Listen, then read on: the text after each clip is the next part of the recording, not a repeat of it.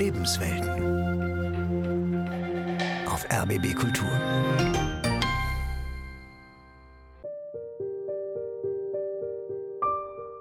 Der Holocaust war ja ein riesiges Verbrechen an der Menschheit.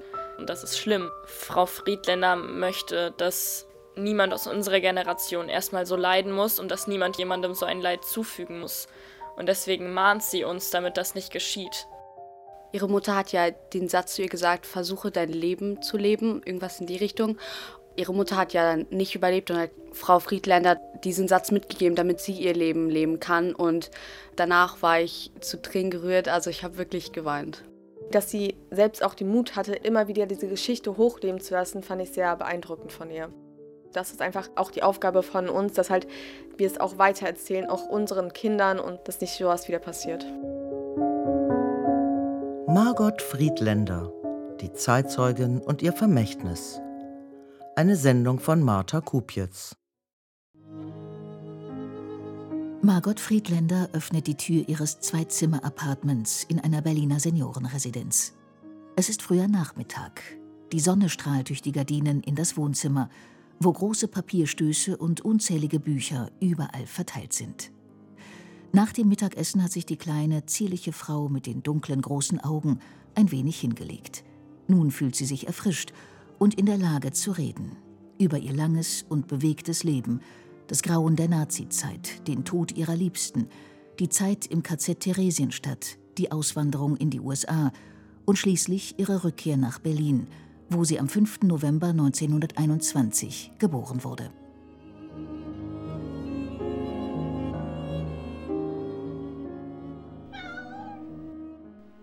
Kaum hat Margot Friedländer auf einem Stuhl vor ihrer Bücherwand Platz genommen, taucht aus einer Ecke plötzlich eine Katze auf. In Windeseile springt sie auf den Esstisch, wo der frisch aufgebrühte Tee steht. Sie heißt Downer, aber ich sag Kätzchen. Die alte Dame im eleganten gepunkteten Kleid streicht ihr liebevoll über das flauschige, helle Fell. Ich finde es wundervoll, ein Tier zu haben, denn wenn man die Tür sonst zumacht, ist man ja doch allein. Das Tier ist also schon an der Tür, wenn ich nach Hause komme und freut sich. Das ist, ist was Lebendiges. Das gehört mir. Die Katze will spielen. Aber dazu hat Margot Friedländer keine Zeit. Sie fährt mit der Hand durch ihr eigenes, leicht widerspenstiges weißes Haar, greift nach einem stilvoll gestalteten Briefbogen, den sie zusammen mit vielen anderen in einer Plastiktüte aufbewahrt hat, und liest vor. Sehr geehrte Frau Friedländer, ist mir ein großes Anliegen, Ihnen für all das zu danken, was Sie, Ihre Inhalte zu den vielen Dankesbriefen, die Margot Friedländer gesammelt hat, gehört auch Post von Jugendlichen, mit denen sich die Holocaust-Überlebende regelmäßig trifft. So schreiben ihr zum Beispiel Jugendliche aus den USA. Dear Margot, let you start by saying that you were absolutely the most interesting Holocaust survivor that I ever heard speak. Allein die Zeitungsausschnitte, die sie bislang eingeheftet hat, füllen drei dicke Ordner. Drei neue werden hinzukommen, sagt Margot Friedländer. Kein Wunder, denn seit ihrer endgültigen Rückkehr aus New York nach Berlin 2010 reist die Zeitzeugin durch die gesamte Bundesrepublik, um die Erinnerung an den Holocaust wachzuhalten – und Menschen zur Zivilcourage aufzurufen. Sehr geehrte Damen und Herren, begrüßen Sie bitte mit mir nochmal Frau Dr. Margot Friedländer. Herzlich willkommen.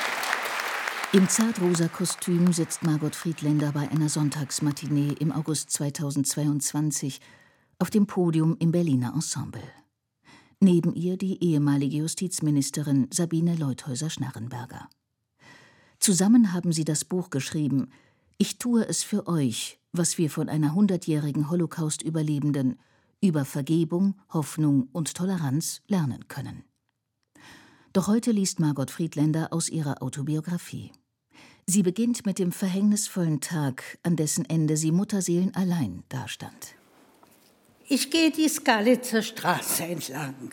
Es ist kurz nach zwei Uhr, ein grauer Januarmittag im Berliner Kreuzberg. Auf den Hochbahngleisen rattert die U-Bahn. Es ist der 20. Januar 1943. Ich denke nur an heute Abend. Wir wollen fort aus Berlin, meine Mutter, mein Bruder und ich. Unsere Flucht ist lange geplant. Einmal noch treffen wir uns in der Wohnung, um uns abzusprechen. Wenn alles gut geht, sind dies meine letzten Stunden in Berlin. Wie wird es sein, dort, wo wir hinwollen? Es wird besser sein als hier. Das glauben wir zumindest. Wir hoffen es. Es ist unsere letzte Hoffnung. Der Plan zu flüchten platzt wie eine Seifenblase. Als die 21-Jährige nach Hause kommt, hat die Gestapo Margots vier Jahre jüngeren Bruder Ralf bereits abgeholt. Ihre Mutter Auguste Bentheim stellt sich kurz danach freiwillig der Polizei. Beide werden nach Auschwitz deportiert und in den Gaskammern ermordet. Eine Frau, bei der Margots Mutter eine Handtasche mit einer Bernsteinkette und einem Notizbuch deponiert hat, richtet ihr eine wichtige Nachricht aus. Und dann sagt sie mir, was mir meine Mutter nicht mehr selber sagen kann. Ich habe mich entschlossen, zur Polizei zu gehen. Ich gehe mit Ralf, wohin auch immer das sein mag, versuche dein Leben zu machen. Das sollen ihre Worte sein. Es ist, als hätten sie nichts mit mir zu tun. Kalte Worte aus dem Mund fremder Leute. Die Botschaft ihrer Mutter deutet die junge Frau als eine Aufforderung, sich selbst zu retten. Das ist, versuche dein Leben zu machen, versuche, was du machen kannst, was wir machen wollten. Und wir wollten ja weg aus Berlin und wir wollten untertauchen. Wir haben niemanden gefunden. Es war mir klar, dass die Mutti gehofft hat, ich werde vielleicht jemanden finden. Der Mensch hat doch Hoffnung. Und da ich mit praktisch 21 Jahren alleine war, mir mein Leben machen musste, ich habe mir ein Leben gemacht.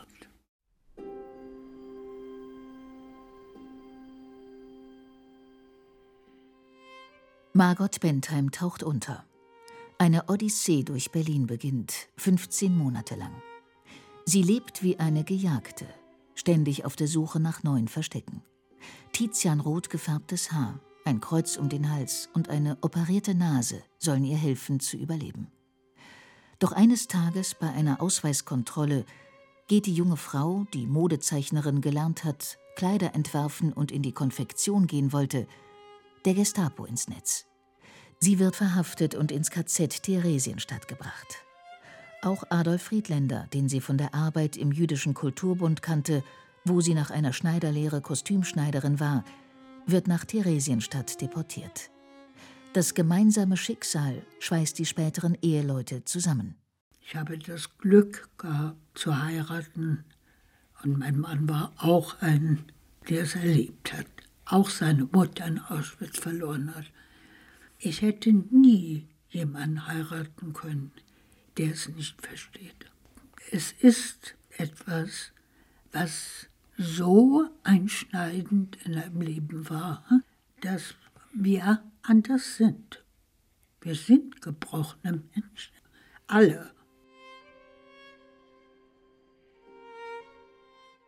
(1946) wandert das Ehepaar in die USA aus. In New York versuchen sie, die traumatischen Ereignisse hinter sich zu lassen, vor allem als Gesprächsthema. Doch die Vergangenheit holt Margot Friedländer auch heute noch ein. Nicht nur im Schlaf. Es ist immer, immer Tag und Nacht bei mir. Es ist sehr oft, dass ich zwei Stunden, drei Stunden nicht einschlafen kann, weil einem Sachen durch den Kopf gehen, die damit zu tun haben. Warum, wieso und so weiter. Nach allem, was geschehen ist, hätte sie mehr als einen Grund gehabt, für den Rest ihres Lebens Hass und Wut zu empfinden. Doch diese Emotionen seien ihr fremd, sagt die 101-Jährige. Ihr Gefühl sei vielmehr Trauer, aber keine Wut. Ich bin auch nicht bitter, denn was hat es für einen Sinn, bitter zu sein? Ich bin nur traurig werde es nie, nie begreifen können, bis zu meinem Tod nicht, wie es möglich war. Margot Friedländer hat lange gebraucht, um ihre Kriegserlebnisse aufzuschreiben. Nach dem Tod ihres Mannes 1997 besuchte sie einen Workshop für biografisches Schreiben. Über eine ihrer Geschichten lernte sie den Filmemacher Thomas Halaczynski kennen, der mit ihr in Berlin den Dokumentarfilm Don't Call It Heimweh drehte. Im Rahmen des Besucherprogramms für verfolgte und emigrierte Berliner Bürger kehrte sie in ihre Geburtsstadt zurück. Das war nicht schwer. Ich bin erstens hier geboren. Ich bin 2003 zum ersten Mal wieder nach 57 Jahren nach Berlin gekommen. Da habe ich gesagt, ich bin so froh, in meiner schönen Stadt geboren zu sein. Ich habe sofort mich zu Hause gefühlt. 2008 erschien im Rowold Verlag ihre Autobiografie mit dem Titel, der an die Botschaft ihrer Mutter anknüpft: Versuche dein Leben zu machen. Zwei Jahre später entschloss sich Margot Friedländer, ein neues Kapitel in ihrem Leben aufzuschlagen, ihre Wohnung in New York aufzulösen und nach Deutschland zu ziehen. Einige ihrer Bekannten haben mit Kopfschütteln reagiert, als sie davon gehört haben. Wie kannst du zurückgehen zu Tätern, wo ich ihnen dann sofort erklärt habe, ich gehe ja nicht zu den Tätern, ich gehe zur dritten und vierten Generation. Es war meine Entscheidung weil das die Hoffnung ist, dass es nie wieder geschieht.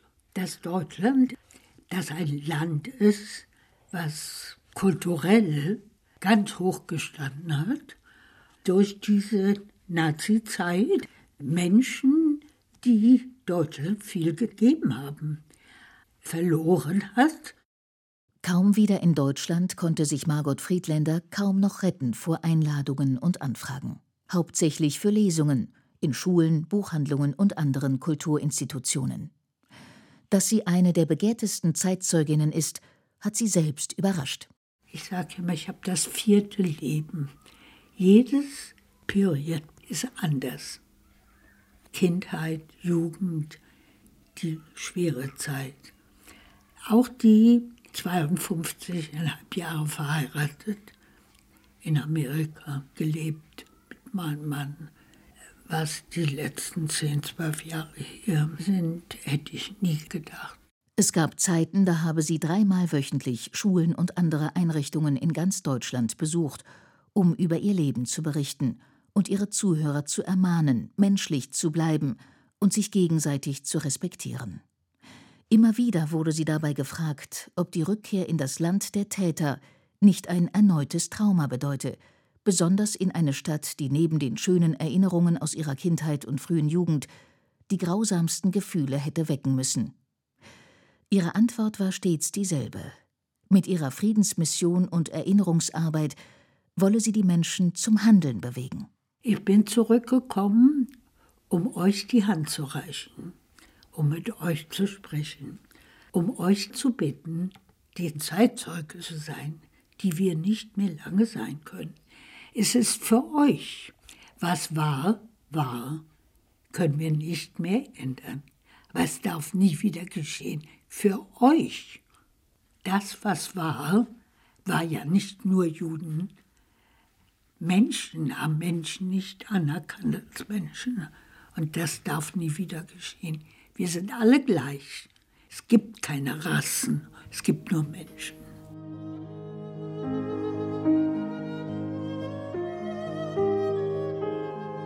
Längst sieht sich Margot Friedländer nicht nur als Sprachrohr für Millionen jüdischer Holocaust-Opfer, sondern auch für Euthanasieopfer, Sinti und Roma und andere rassistisch Verfolgte, die von den Nazis als unwertes Leben betrachtet und ermordet wurden. Ich kann nicht verstehen, dass Millionen Menschen gejubelt haben und viele ihre Hand für das gegeben haben, für etwas, was Unmenschliches.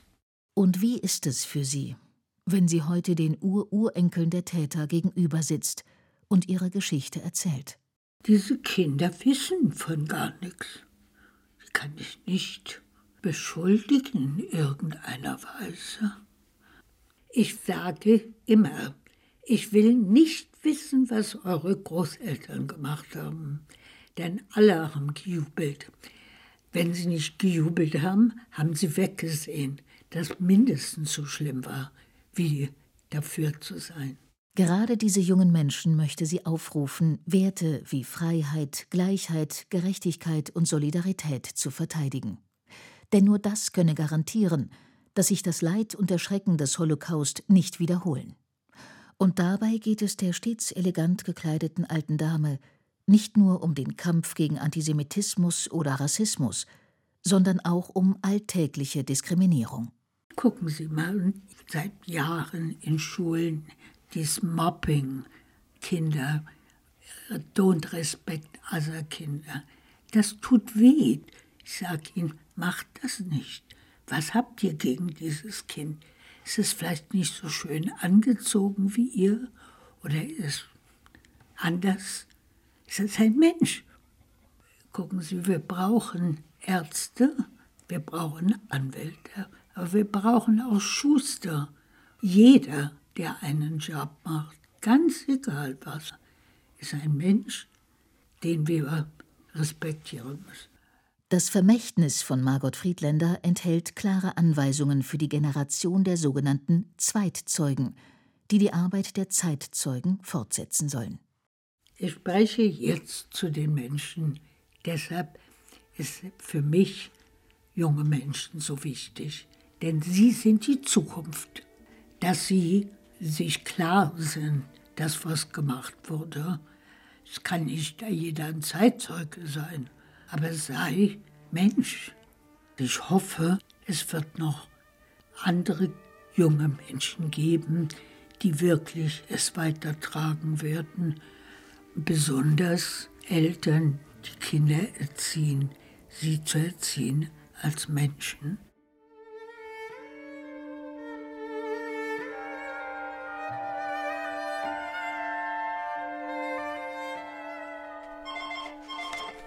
Mit ihren über 100 Jahren ist Margot Friedländer eine vielbeschäftigte Frau. Zeit für Hobbys wie Bücherlesen hat sie nicht. Sogar ihr Essen hat sie sich bis vor kurzem noch selbst in der Küche ihres Apartments zubereitet. Ich bin erstaunt, was ich immer noch mache, trotz 101 Jahr. Ich, mein Kalender ist leider sehr voll. Ich habe sehr viele Anfragen und kann nicht alles machen. E-Mail, Computer, Telefon, Anfragen, hält den Geist wach. Bin total ausgebucht. Ihre Geburtstage feiert sie inzwischen mit bis zu 90 Gästen. Mit dabei sind prominente Künstler, Fotografen, Filmemacher und Politiker. Dass ihre Botschaft auch bei einflussreichen Menschen angekommen ist, lässt für ihr Anliegen das Beste hoffen, sagt Margot Friedländer. Ich bin also mit Bundespräsidenten und so weiter per Du. Haben Sie da gesehen, was da hängt? Merkel und Gauck, Müller. Warum gibt mir Steinmeier den höchsten Preis, den man geben kann? Es ist ja mein Leben geworden, selbstverständlich. Es bedeutet mir viel. Und das ist für euch. Liebe Margot Friedländer, es ist heute eine sehr ehrenvolle Aufgabe für mich, dass ich Ihnen im Auftrag des Bundespräsidenten das Bundesverdienstkreuz erster Klasse überreichen darf für wirklich eine außergewöhnliche Lebensgeschichte, für eine außergewöhnliche Lebensleistung. Und für dieses Engagement sind wir Ihnen unendlich dankbar. Die höchste Auszeichnung der Bundesrepublik Deutschland wurde Margot Friedländer am 23. Januar 2023 im Berliner Rathaus von der regierenden Bürgermeisterin Franziska Giffey überreicht. Ein bewegender Moment für die Berliner Ehrenbürgerin, die 2011 bereits mit dem Verdienstkreuz am Bande und 2016 mit dem Verdienstorden des Landes Berlin ausgezeichnet wurde. Vor wenigen geladenen Gästen und Fernsehkameras hielt sie eine kurze Dankesrede. Ich bin unendlich gerührt. Ich weiß gar nicht, was ich sagen soll.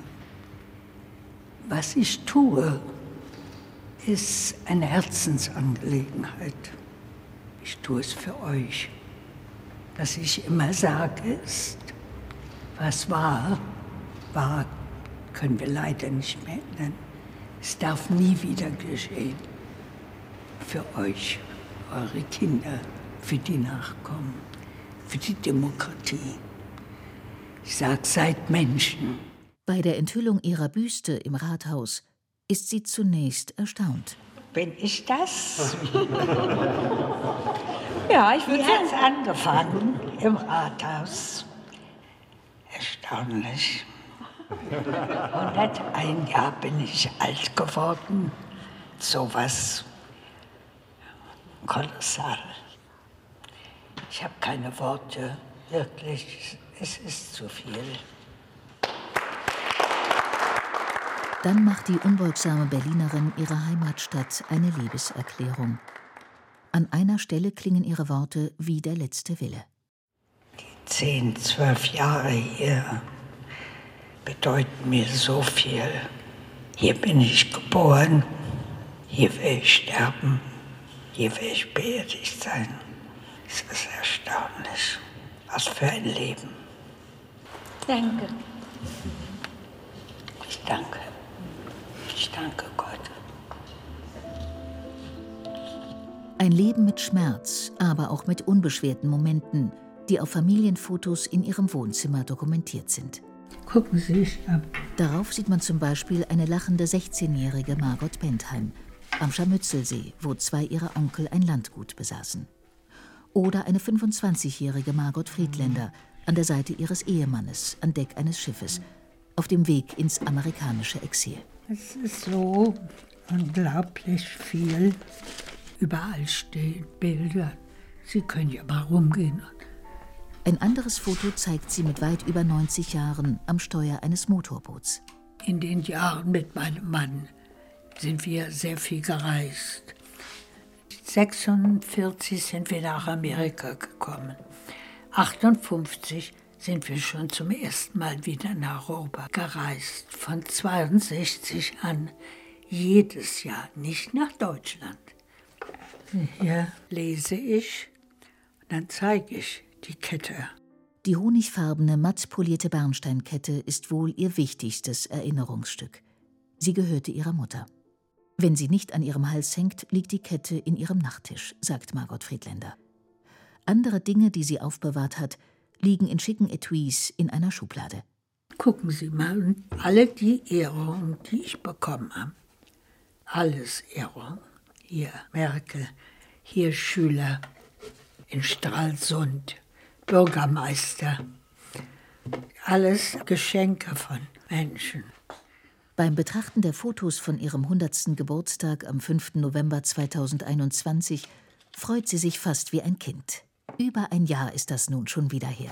Hier bin ich. Hier bin ich. Interviews. Das ist das, was ich mache. Das ist, was mich bewegt. Das ist mein Leben geworden. Es gibt mir natürlich vieles. Das ist gut. Möchte noch ein bisschen, wenn es geht, machen können. Das, was ich mache. Das Leben geht so schnell vorbei. Mit 101 Jahren hat Margot Friedländer keine großen Pläne mehr. Ihre Erlebnisse in Hitlers Nazi-Deutschland sind in einem Audioguide aufgearbeitet. 2015 ist das Hörbuch zu ihrer Autobiografie erschienen, für das sie selbst gelesen hat. Ein Stolperstein in der Skalitzer Straße 32 in Berlin-Kreuzberg erinnert an die letzte Wohnung, in der sie mit ihrer Mutter und ihrem Bruder lebte, bis er von der Gestapo verhaftet wurde. Die Eltern waren bereits geschieden. Auch der Vater wurde in Auschwitz ermordet. Gerne würde die Zeitzeugin noch den vierten Film sehen, der über sie gedreht wird, und mit den Lesungen weitermachen. Ich finde es beinahe eine Verpflichtung, als eine, die es geschafft hat, zu überleben, darüber zu sprechen. Denn wie wüsstet ihr denn sonst? Es ist nicht Bücher und so weiter sagen nichts, als wenn Menschen mit ihnen darüber sprechen. Mit einem so langen Leben hat sie nicht gerechnet. Deshalb versucht sie jede geschenkte Minute zu nutzen, damit Ingeborg Bachmanns Worte die Geschichte lehrt dauernd, aber sie findet keine Schüler, durch ihr Lebenswerk ins Gegenteil verkehrt werden. Ich bin lucky, dass ich das kann. Es ist etwas Außergewöhnliches. Der Geist arbeitet, mein Kopf. Körperlich bin ich ja leider 101 Jahre. Wünschte ich wäre jünger. Ein bisschen was anderes auch machen. Reisen zum Beispiel, Schulen besuchen, was ich gemacht habe, ist unvorstellbar. Ich habe die Kraft, weil ich das erlebt habe und die Gabe habe vielleicht darüber zu sprechen. Woher ihre Kraft komme, bis ins hohe Alter so aktiv zu sein, wisse sie selbst nicht genau, sagt sie. Vielleicht ist es ihr unerschütterlicher Glaube an das Gute. Ich liebe Menschen. In jedem Menschen ist irgendetwas Gutes. Ich bin viel gläubiger in einem gewissen Sinne. Ich glaube, dass es eine höhere Gewalt gibt.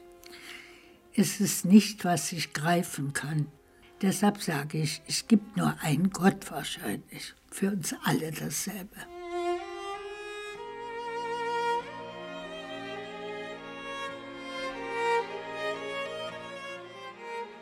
Margot Friedländer, die Zeitzeugin und ihr Vermächtnis. Sie hörten eine Sendung von Martha Kupitz. Es sprach Nadja Schulz-Berlinghoff. Ton Martin Scholz und Julius Berger. Redaktion Anne Winter. Regie Paul Sonderegger.